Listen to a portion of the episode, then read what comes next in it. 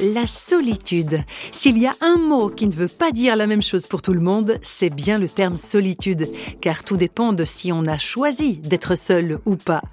Mais réflexion faite, que la solitude soit un état que l'on choisit ou que l'on subit, elle a de toute manière son lot d'avantages et d'inconvénients.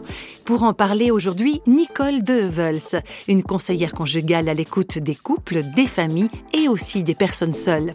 Elle assure même, au travers de la Fondation chrétienne La Cause, un pastoral de rencontres et de mariage. Et dans le creux des entretiens personnels qu'elle conduit quotidiennement, Nicole de sait reconnaître tous les visages de la solitude. Lors de nos conversations, les personnes n'hésitent pas à me confier à quel point cette solitude est une souffrance qui peut atteindre des sommets.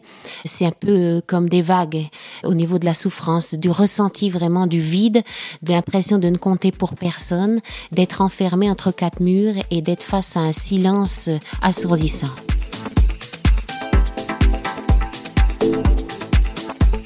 Se sentir vraiment aimé profondément et complètement par un vis-à-vis, euh, c'est quelque chose de très important pour l'humain. Et quand ça n'est pas, ben, ça manque. On peut avoir des amis, des parents, mais euh, être aimé vraiment dans sa totalité avec une grande force, c'est quelque chose dont on a tous envie en fait.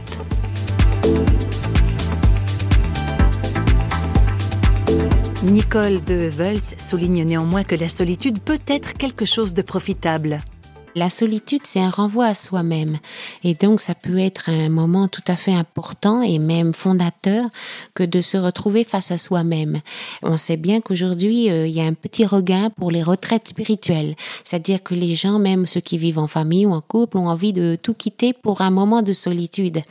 Pour accueillir finalement une sorte de dialogue intérieur et aussi un face-à-face avec Dieu. On sait que Jésus lui-même, dans son ministère où il était vraiment dans la foule, les disciples, les amis, etc., avaient le matin l'habitude de se recueillir en montant sur la montagne ou en partant dans ce qu'on appelle le désert de Palestine pour prier, être seul.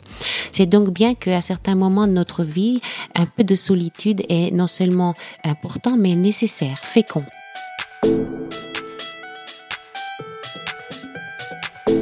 Cela dit, serions-nous des êtres de solitude à l'image d'un Dieu qui lui aussi serait solitaire? Je crois que la vision que la Bible nous donne de Dieu, c'est justement tout sauf un Dieu solitaire. Alors, je ne peux pas faire de la grande théologie sur la question de la Trinité, mais en tout cas, il nous est dit quelque chose de fondamental, même si nous avons du mal à le saisir et à le traduire en mots, c'est que Dieu est fondamentalement relation. Quand on dit Dieu est amour, c'est cela qu'on dit. Euh, Dieu ne se suffit pas à lui-même dans une sorte de, de despotisme solitaire, mais au contraire, il est relation. Et chaque fois que nous sommes en relation d'amour les uns avec les autres, nous sommes dans le cœur de Dieu et nous vivons quelque chose de Dieu. Je pense que nous sommes existentiellement confrontés à la solitude, mais que nous sommes des êtres de relation. Nous sommes créés pour ça, notre appétit est pour cela, et euh, nous avons vraiment euh, tout à gagner à être dans les relations, ce qui ne veut pas dire ne pas exister individuellement. C'est un petit peu un paradoxe, mais c'est dans cet aller-retour que se trouve, je pense, la vérité et le bonheur. Quel paradoxe Nous sommes seuls et pourtant nous sommes faits pour être en relation. Voilà de quoi méditer un peu, en solitaire ou pas.